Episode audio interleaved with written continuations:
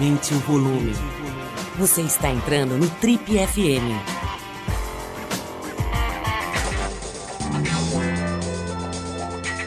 Legal, pessoal. Eu sou o Paulo Lima e a gente está apresentando hoje para vocês o quinto episódio do nosso, da nossa série especial de férias, que reproduz as melhores entrevistas que a gente fez ao longo de 2023 aqui no Trip FM. Bom, nesse episódio aqui você vai conferir uma entrev a entrevista que foi mais reproduzida nas nossas plataformas digitais nesse ano. Que é uma conversa divertida e muito interessante com a atriz Denise Fraga, que protagonizou seu primeiro solo no ano passado, o espetáculo Eu de Você, um enorme sucesso de público e também de crítica. A Denise é uma atriz muito sensível, muito competente, já tem uma longa carreira e é uma pessoa que pensa com clareza e se expressa também com igual clareza. A Denise abordou temas com a gente aqui diversos, como filhos que mantém ela acordada à noite, etarismo, amor e a paixão dela pelo perfume hippie Patchouli. Vamos ouvir Denise Fraga no Trip FM. Denise, muito legal te rever aí depois de tantos anos, né? 20 anos, cara, inacreditável. A primeira entrevista que fiz com você, que a gente lembrou, né? A gente estava conversando aqui antes de começar a gravar. Você dá um milhão de entrevistas por ano, eu faço algumas centenas. Mas é engraçado, né? Porque tem algumas que marcam e gostei muito de, de ver que você lembra, lembrava bem e eu também me lembro. Mas tem uma coisa que foi muito marcante no seu primeiro papo com a gente que eu gostaria de confirmar, porque é de uma relevância absurda, assim, fala muito sobre a sua história, que é o seguinte: você me disse aqui em 2003 que você era apaixonada pelo, por um perfume muito clássico e que é assim revelador sobre a sua personalidade, que é o patchouli. Eu queria saber se você continua adepta do velho e bom patchouli, porque ele é uma espécie de símbolo de luta, de resistência. Então, fale-me um pouco sobre o patchouli, Denise. Continua firme não? Ai, meu Deus, olha, olha, Paulo, que eu já, eu já tive várias tentativas de falar assim, não, agora eu vou mudar de perfume, porque esse eu adorei. E aí eu uso, compro, uso uma semana e volto para o patchouli. Você sabe que eu uso patchouli desde 81 e não é nem um perfume, é um óleo essencial que eu ponho no pulso assim, esfrego e passo. E, e é louco porque é, virou uma marca e também eu acho que assim um símbolo mesmo, como você falou, da minha hippie atrasada. eu fui uma hippie atrasada, assim. Eu fui uma hippie dos anos final dos anos 80, assim, que andava de chinelinho de couro, comprava roupa de batik, naturalmente descobri o patchouli, a roupa de couro, a sandalinha de couro e a roupa de batik já foram aposentadas devidamente, graças a Deus, mas o patchouli ficou. Ô, ô Denise, brinca, é brincadeira, tudo, mas assim, tem uma, uma coisa de uma coerência assim, né, na tua história, de uma. Eu não sei que signo que você é, e se eu soubesse também não ia adiantar muito, porque eu não entendo muito do zodíaco, mas, mas tem uma coisa assim de, de relações longevas, de uma coisa que tem uma reta, né? A sua vida parece uma grande reta. Não é aquela coisa eletrocardiograma de alguns artistas, de algumas pessoas, né, que vai oscilando então, a sua parece uma grande reta, assim, meio, meio subindo, indo para um lugar assim que é calmo. É, por exemplo, seu casamento com o Luiz, né? Vocês estão há muito tempo casados e não só casados, como trabalhando juntos, né? Inclusive na peça agora que você está levando aí no Teatro Sérgio Cardoso, sobre a qual a gente vai falar. Mas tá certa essa análise ou é, ou é só de fachada? Na verdade, você é uma, um nervo exposto, um eletrocardiograma de alguém com pressão alta? A real é essa ou a minha análise estava correta? Eu adorei essa imagem do eletrocardiograma, assim.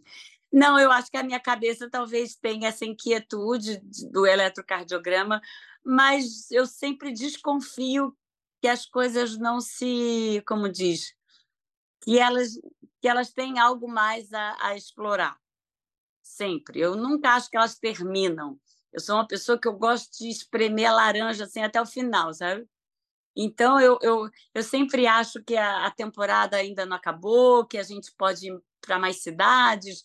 Eu sempre e eu acho que assim que um, eu, esse casamento longevo, claro que a gente tem muitas crises e tivemos vários renascimentos, mas aí cada vez mais faz você acreditar em renascimentos, né?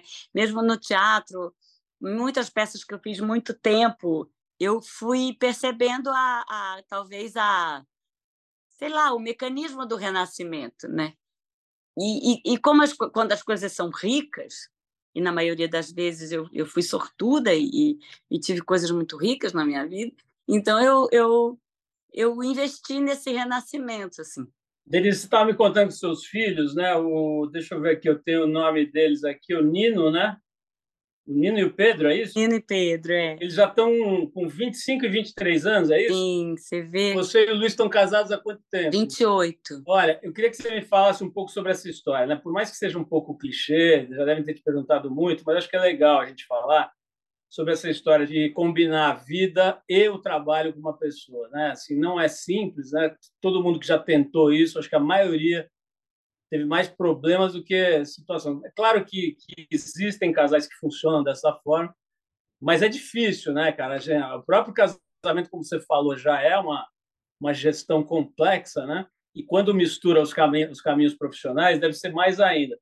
Como é que tem sido esse lado? Assim, vocês têm como é que faz para conseguir tocar esse, esse barco aí? Eu acho que tem uma coisa que a gente achou um lugar, né? A gente se respeita ali num, num, eu acho que também a gente aprendeu a se falar, né? Eu, eu sou meio uma palpiteira oficial e o Luiz é esse diretor, mas a gente a gente eh, se ouve, né? A gente sabe que a gente se modifica, né? Ele ele, ele também puxa por mim, é, além de umas coisas que ele já conhece, ele fala, ah, não, não vem com essa carinha. então é então, eu acho que tem uma. É, tem um lugar, eu não sei dizer. É engraçado que as pessoas ficam perguntam, né, como se houvesse alguma alguma receita. Não, e eu sinto que tem uma tem uma construção, né, mais do que uma receita de que como dá certo, né? É essa fé que eu te falei da gente e a gente tem vontades e desejos de fazer coisas juntos e essas coisas né, os projetos que a gente fez juntos, eles foram um sucesso, eles foram bem, eles tiveram prosperidade, né? Então a gente continuou acreditando e a gente vem acreditando aí esses anos todos. Denise, falando em, como a gente estava falando agora há pouco, né? Eu estava falando de entrevistas que dão certo, porque a entrevista tem uma, uma química, né? Tem uma química que pode ou não virar, né? E, e eu fiz umas entrevistas agora com colegas seus. Tenho entrevistado muito ator e atriz, né? Não, não, não sei, está num momento que eu tenho falado com muitos colegas seus aí. Às vezes eu vou para outros lugares, tá? mas tenho falado com muito ator e atriz. E, e eu entrevistei num período assim, num intervalo de uns seis meses, a Mariana Lima e depois o Kiki Dias, né? Que são casados e trabalham no mesmo, enfim, métier, né? Se conheceram conta do, do trabalho, contracenando, e estão juntos há muitos anos, têm filhos adultos também. E é um casal muito legal. As duas entrevistas foram maravilhosas. E na primeira entrevista, que foi com a Mariana, ela contou sobre o casamento e tal, e que eles tinham encontrado lá um modelo que cada um morava num apartamento.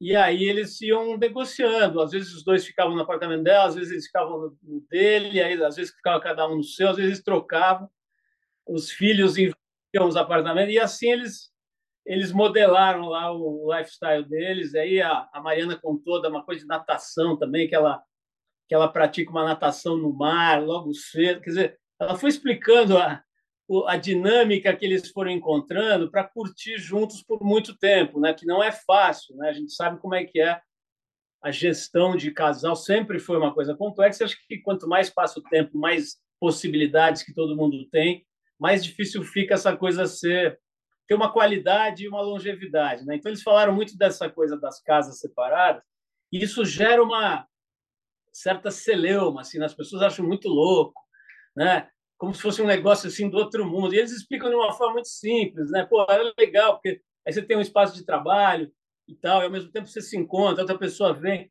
enfim, para eles está dando certo. Como é que tem sido para você e para o Luiz essa convivência, sem querer assim aprofundar mais do que o, razoável, mas é, eu acho um assunto fascinante, né? Porque dá para ver que dá certo com vocês e eu acho que é até um pouco assim didático mesmo, de compartilhar coisa boa, né? Então tem alguma mão, um jeito, alguma coisa de dividir espaço, de não deixar invadir, de... ou vai no, no freestyle? Assim?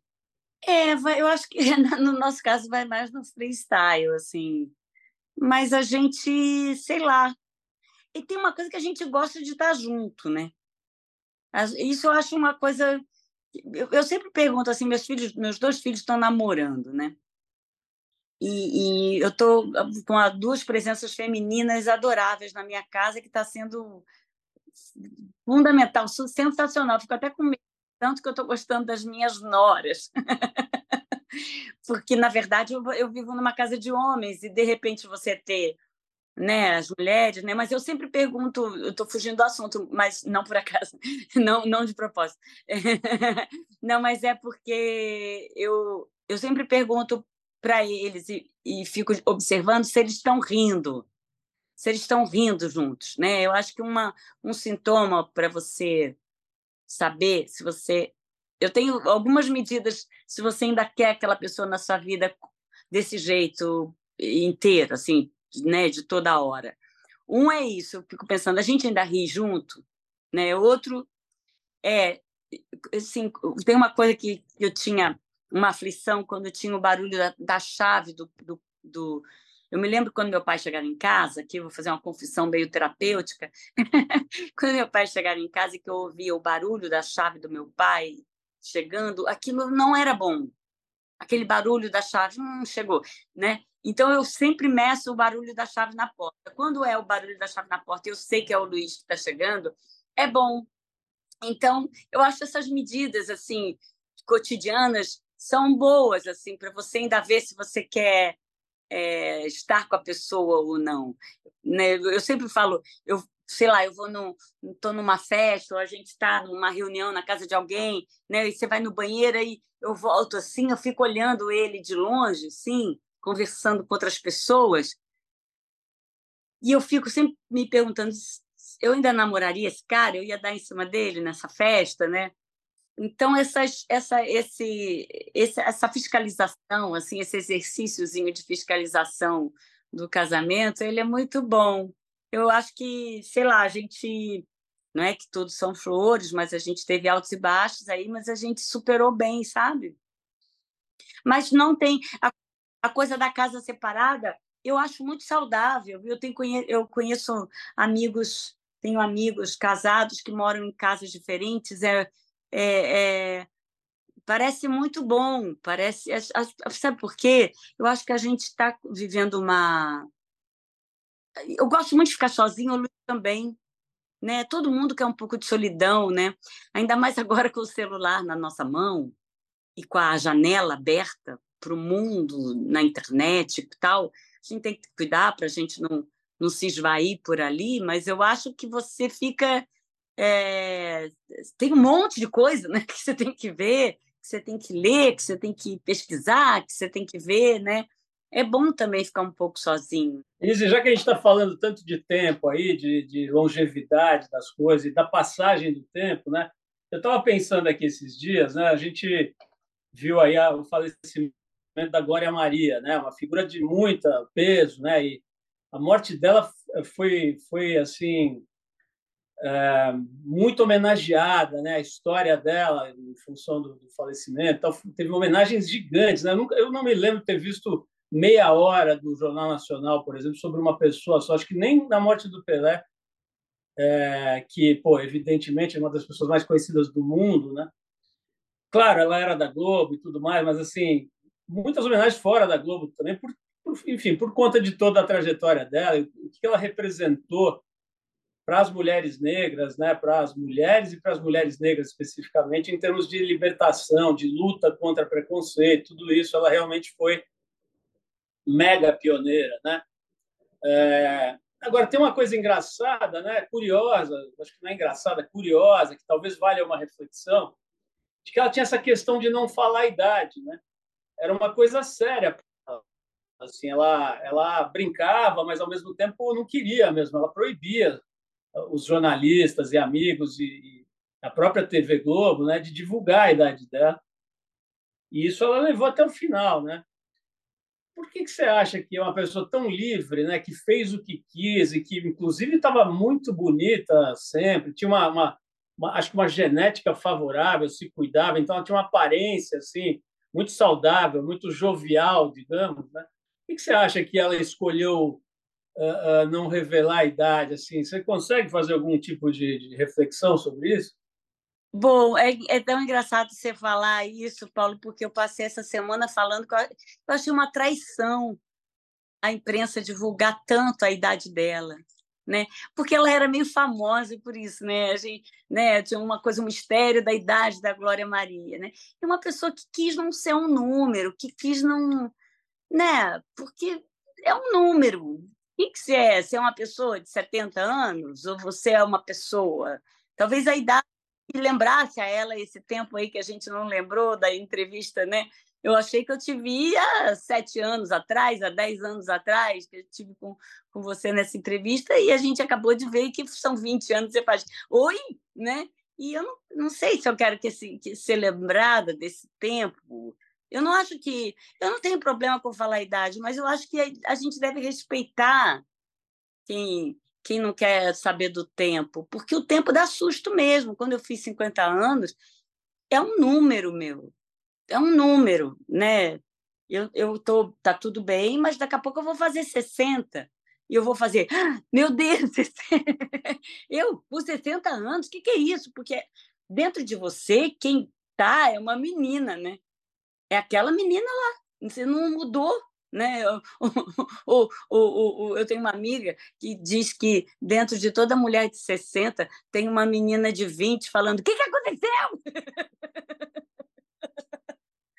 Ô, ô, ô, Denise, eu tô, eu tô 100% de acordo com você, mas também tem um, por exemplo, a, a Andréa Beltrão né, andou falando, fazendo umas falas muito inspiradoras e, e libertadoras sobre envelhecer, né? Para citar um nome, podia citar outras pessoas que têm feito também.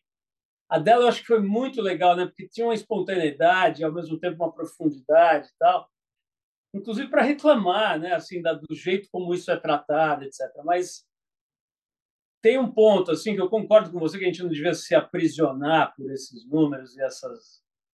Por outro lado, tem uma coisa também de, de lutar contra algo que seria ruim, né, que estaria associado à depreciação, à deterioração, a, a se aproximar de uma fase em que você é descartável ou descartado, né? Quer dizer, essa coisa do etarismo é muito violenta também, né? Acho que talvez até mais com as mulheres, mas não é que pega com, com os homens também, né? É, uma, é um preconceito muito grande, né? Que não, que eu acha? acho que tem um negócio que, assim, bom, Paulo, não é legal envelhecer para ninguém. Eu acho que né, a gente vai ficar, ah, é legal. Não é legal, porque assim, eu falo que a gente está de mochila nas costas e tênis, mas tem dor no joelho.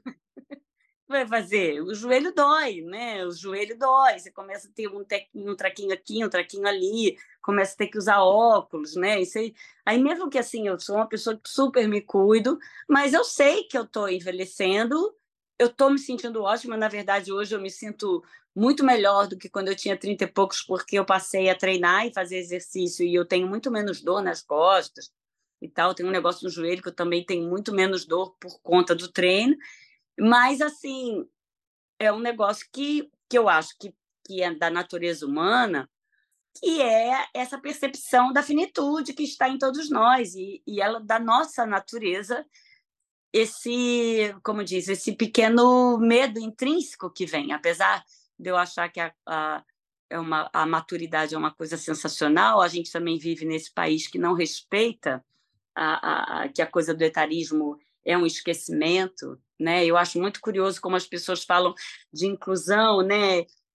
De né, assim, a, a gente vê os movimentos de inclusão muito importantes, né? Mas eu acho muito pequenininha a voz do movimento de inclusão dos idosos, porque um cara de 50 e tantos anos, ele está toda e ele não acha mais um emprego e ele não é contratado na empresa e ele é convidado a se retirar do trabalho dele, sei lá, né? E assim como as mulheres, mulheres então fala que tem uma tem uma invisibilidade mesmo, achando que a mulher é, não, não, não, não, como diz, não transa mais, não está na pista, né? Não, a menopausa é um negócio que, que, que todo mundo tem medo de falar, porque parece que você faliu, não vai dar conta, vai estar uma chata, vai estar dentro de casa. E muito pelo contrário, a gente está aí a toda, né? E, e, e, tem sintomas, é um negócio chato, mas é, tem você possa ter. Então as pessoas conhecem muito pouco e falam de uma pessoa mais velha de um e tem uma um assim esse louvor da juventude, ele é muito cruel mesmo. E então essa coisa do etarismo, né, e de uma pessoa mais velha, eu, eu vou te falar, eu e, e não é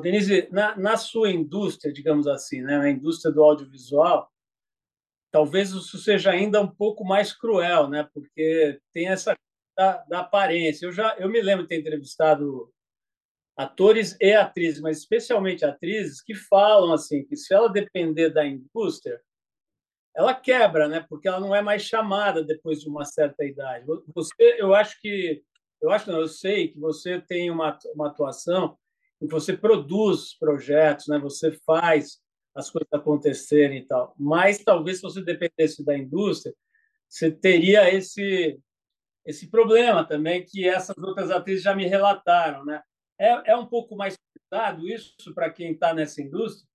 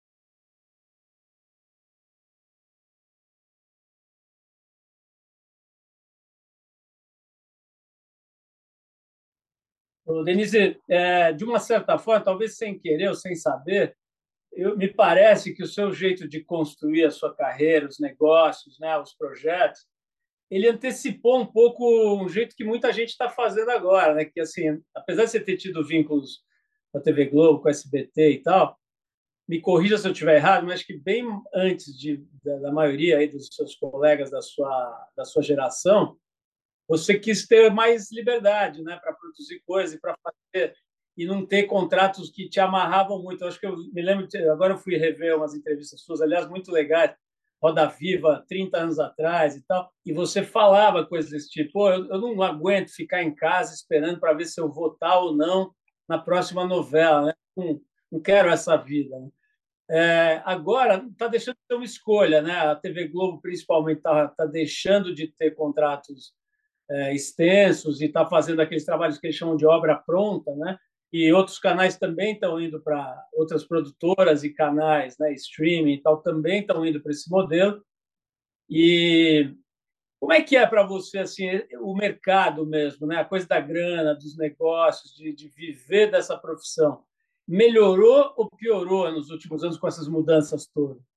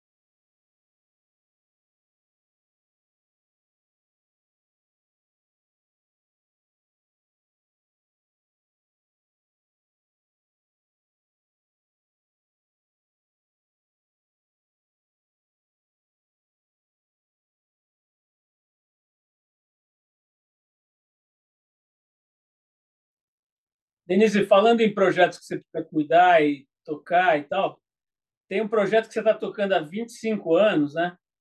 Que é de ser mãe, né? Você, você tem um, um filho de 25 um de 23, né? Então é um pequeno detalhe da tua da tua história que é que eu queria abordar, porque é o seguinte, a gente fez agora uma uma edição da Casa TPM, né, aquele evento que a gente faz todo ano e tal, para discutir o feminino, né, da revista TPM e tal.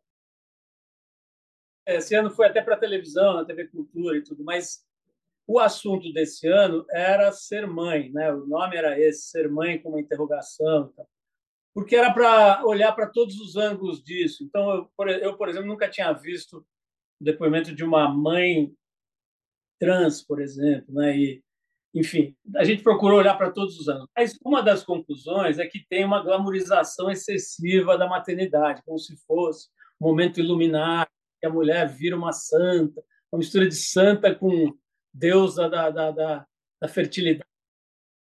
É, exato, uma romantização excessiva e que a maternidade pode ser, inclusive, um inferno para muita gente, para muitas mulheres, né? E, e, enfim, a conclusão foi assim: precisamos falar mais e melhor sobre isso. Né? E estamos falando lá, a TPM hoje está com quase 700 mil pessoas seguindo no Instagram, virou uma usina assim de reflexão sobre o feminino, né?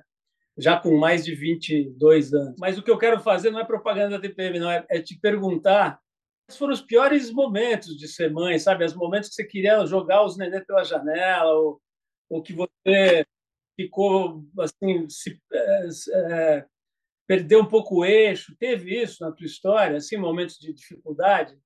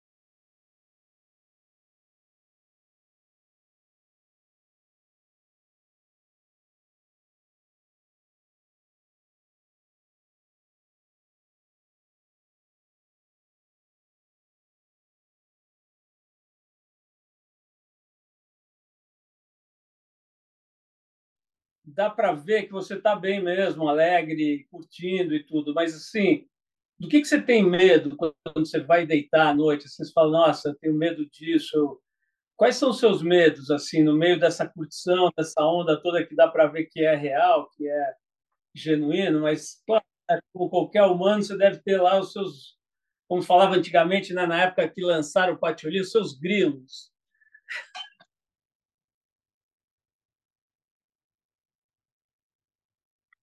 Exato.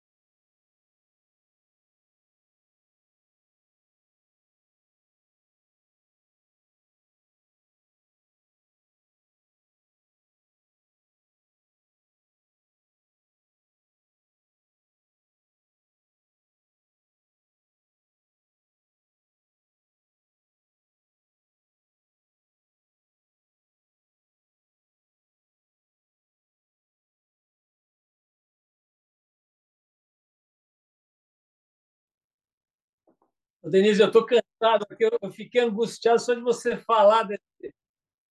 Deixa eu falar uma coisa. Tem um amigo mais jovem, esse moleque tem um, o cara tem uns 40 anos, e outro dia eu perguntei para ele, a gente conversando, coisas assim da, da, da, vida e tal, eu falei assim, meu, qual é o teu objetivo, cara? Assim, o que, que você foca olhando para frente? Ele falou assim, cara, meu objetivo é chegar num estado pleno em que eu consigo olhar para o mundo e dizer assim, eu não tenho nada para fazer e não tenho nenhum lugar para ir.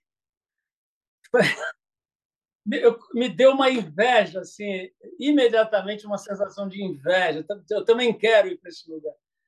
Qual foi a última vez que você deitou e falou assim: Eu não tenho nenhum lugar para ir, eu não tenho nada para fazer?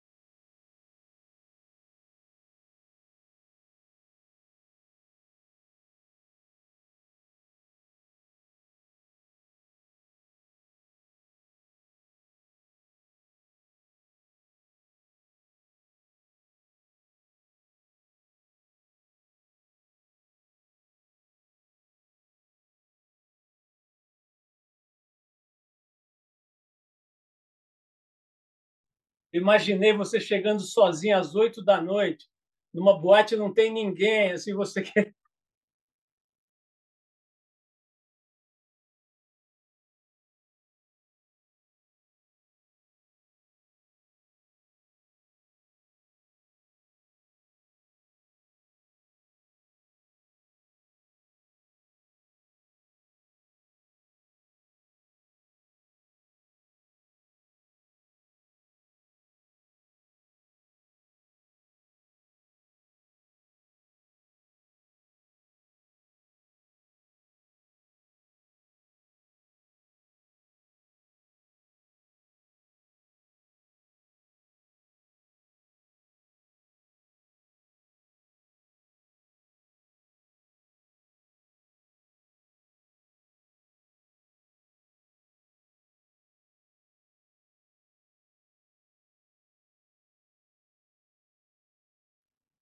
eu quero te dizer que eu tenho conseguido notas 7 a 7,5 na karaokê interpretando Elvis Presley, sucessos de Elvis Presley. Quero que você saiba disso.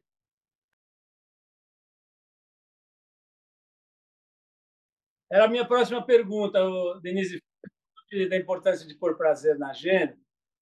E assim, não preciso te perguntar, né, sobre o prazer que você tem no teatro, né, especialmente no teatro. Tem outras milhões de coisas que você faz. Você falou que vai gravar, vai filmar agora, né, cinema e televisão, etc. Mas eu sei, né, que o teatro é onde você realmente fica ali em transe, né? Você e boa parte dos atores e atrizes, não todos, mas tem esse negócio, dessa magia do palco, né?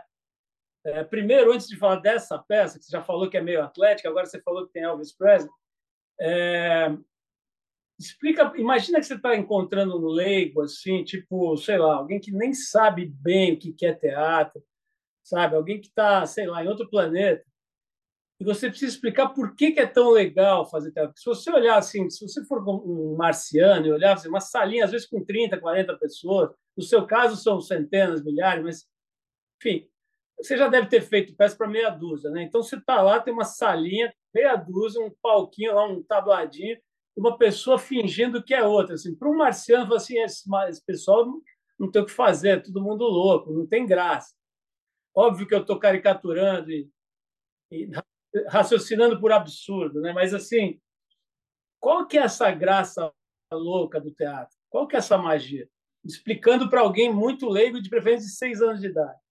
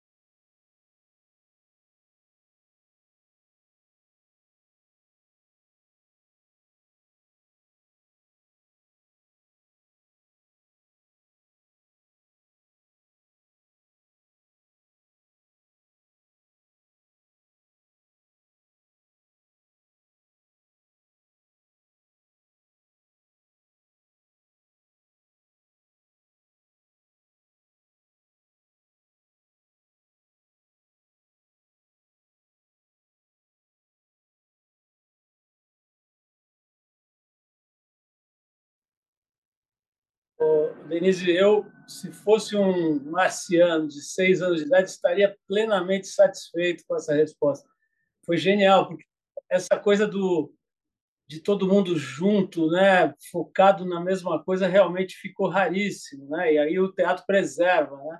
Antes de falar, de me dar um pouco mais de detalhes sobre essa peça, eu quis, eu quero relembrar uma coisa que eu vi numa entrevista sua antiga, que eu achei muito legal também, que você fala que depois de tantos anos, né, só naquela traíra e começar, você ficou 200 anos e mais milhões de peças e tal.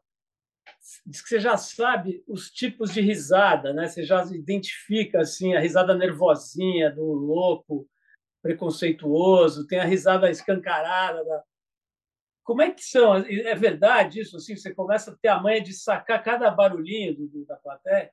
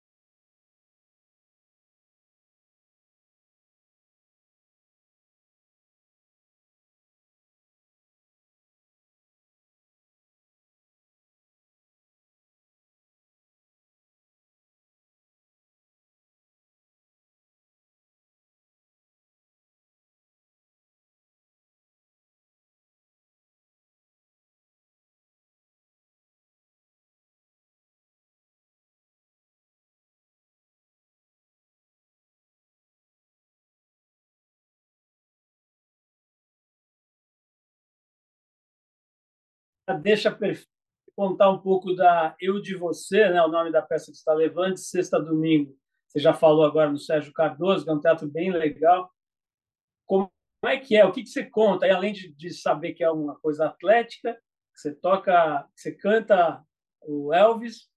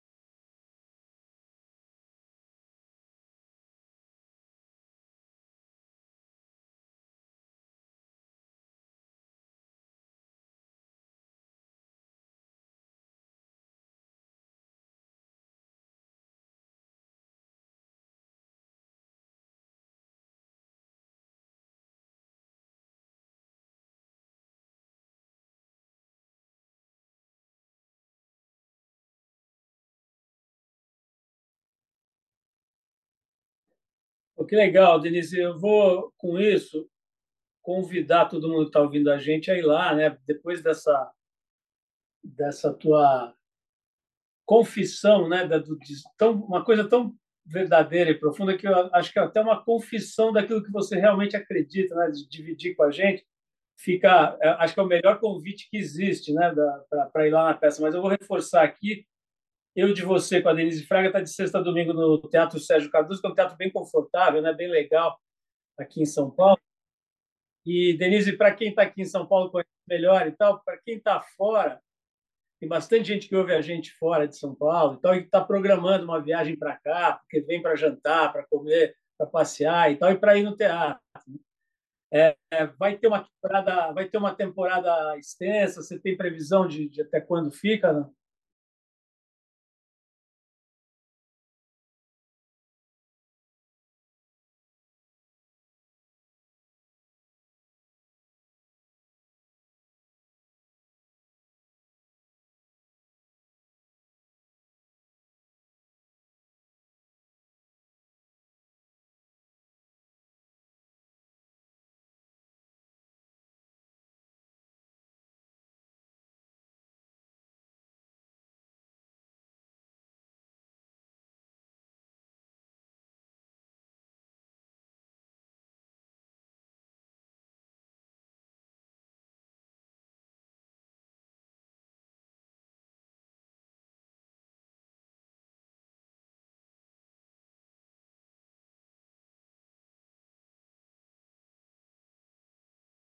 Ô, Denise, adorei te rever.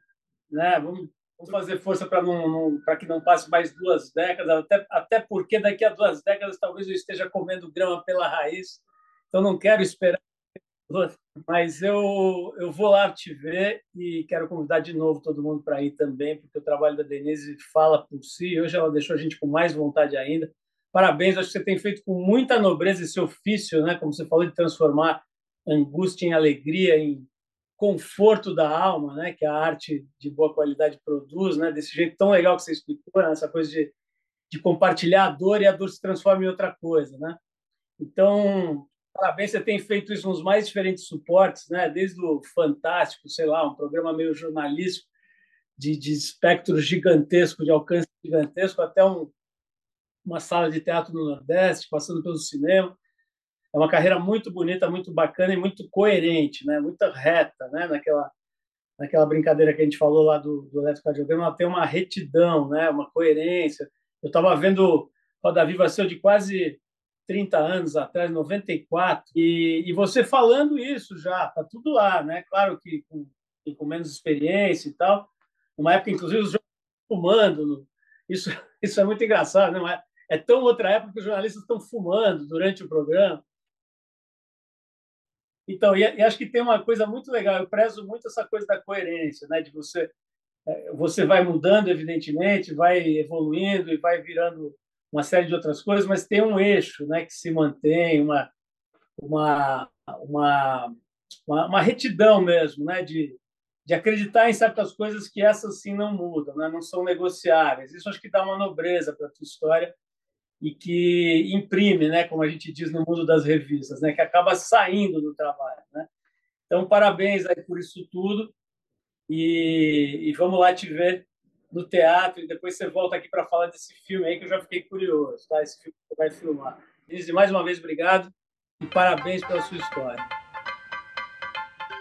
É isso, pessoal. A gente vai encerrando aqui o Trip FM de férias com os melhores episódios de 2023, essa série que a gente faz todo verão aqui para dar uma descansada, para recarregar as baterias e para preparar novas conversas inéditas nesse ano de 2024, no qual a gente completa nada menos que 40 anos de é, rádio ininterruptos no ar. E olha, falando em, em, tempo, né, vale a pena conferir tanto no Spotify como em outros, é, é, outras plataformas de streaming de áudio os mais de 10 anos de conversas que a gente tem registradas lá com as personalidades mais interessantes do esporte, das artes cênicas, da ciência, da comédia, do jornalismo, da comunicação, do mundo empresarial. Muita gente legal lá para quando você puder dar uma checada no cardápio. Vai lá que vale a pena. Um abração e até breve. Em fevereiro a gente volta com mais entrevistas inéditas por aqui. Abraço!